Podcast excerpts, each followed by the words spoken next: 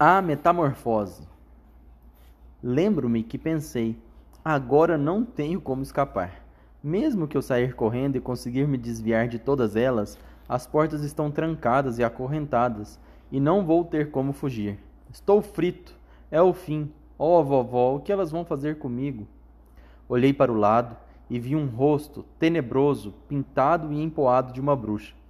Ela me viu, escancarou a boca e berrou triunfante: Aqui está ele, atrás do biombo, venham pegá-lo.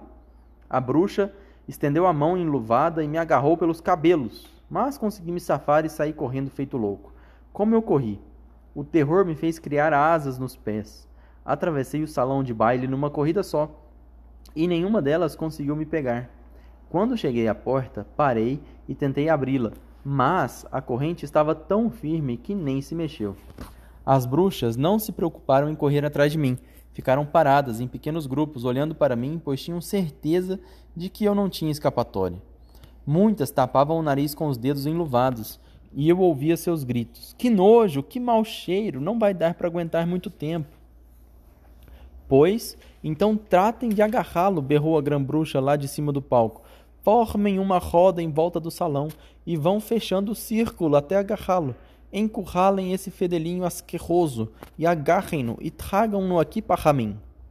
Foi exatamente isso que as bruxas fizeram. Foram todas avançando na minha direção. Umas vinham de uma extremidade do salão, outras me cercavam por outro lado.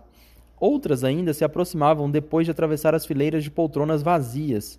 Estavam quase me pecando, me pegando. Eu já estava encurralado.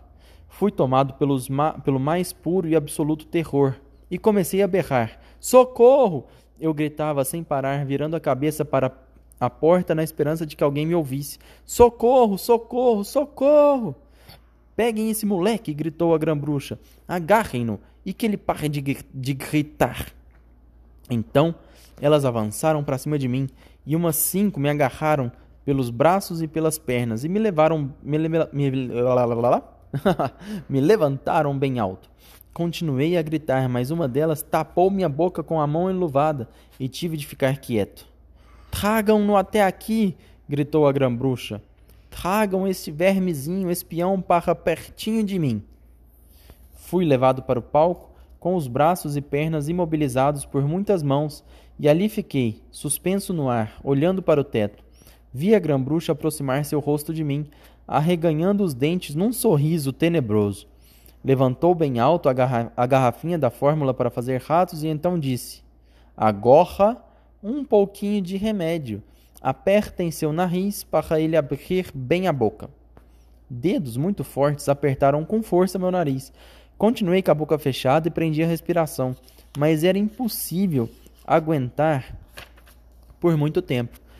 Parecia que meu peito ia explodir. Abri a boca para respirar rapidamente um pouco de ar e foi então que a grã-bruxa despejou todo o conteúdo da garrafinha pela minha goela abaixo. Ah, a dor e o fogo! Era como se uma chaleira de água fervente tivesse sido despejada na minha garganta, na minha boca. Minha garganta estava pegando fogo. Num piscar de olhos, aquela sensação de brasa incandescente começou a se espalhar pelo meu peito e pela minha barriga. Logo desceu para os braços e as pernas, e de repente tomou conta do meu corpo inteiro. Comecei a gritar de novo, mas logo meus lábios foram tapados por uma mão enluvada. Logo depois, comecei a sentir que minha pele estava encolhendo. Como poderei descrever o que estava acontecendo? Era literalmente uma contração e um encolhimento da pele do corpo inteiro, da ponta da cabeça até as pontas dos dedos. Anos, como é que ele... O quê? Como é que ele usa todas essas palavras complexas? Agora é o autor, né?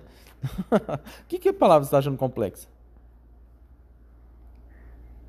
Literalmente um encolhimento. Literalmente é complexo? Literalmente o que, que significa? Quando eu era uma, menina, eu falava: uh, Olha o Batman! você, você não é menino mais não? Hã? Você não é menino mais não? Eu tô falando quando eu tinha 8 anos. Ah, tá. Eu fazia: uh, Olha o Batman! Era como se o eu. menino tá fugindo bruxa. Eu tava, uh, olha o Bud. Pois é. Era como se eu fosse um balão de borracha e alguém estivesse retorcendo a boca do balão e ele estivesse diminuindo e se apertando, contraindo e comprimindo. O balão ia acabar estourando. Foi então que começou o esmagamento.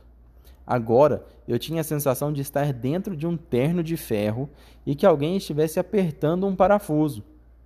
A cada volta do parafuso, o terno de ferro ia ficando menor e eu ia sendo espremido como uma laranja, com o suco escorrendo por todos os lados.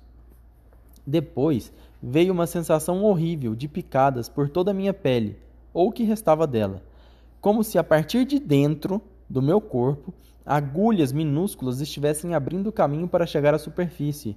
Hoje sei que aquilo eram os pelos do rato crescendo.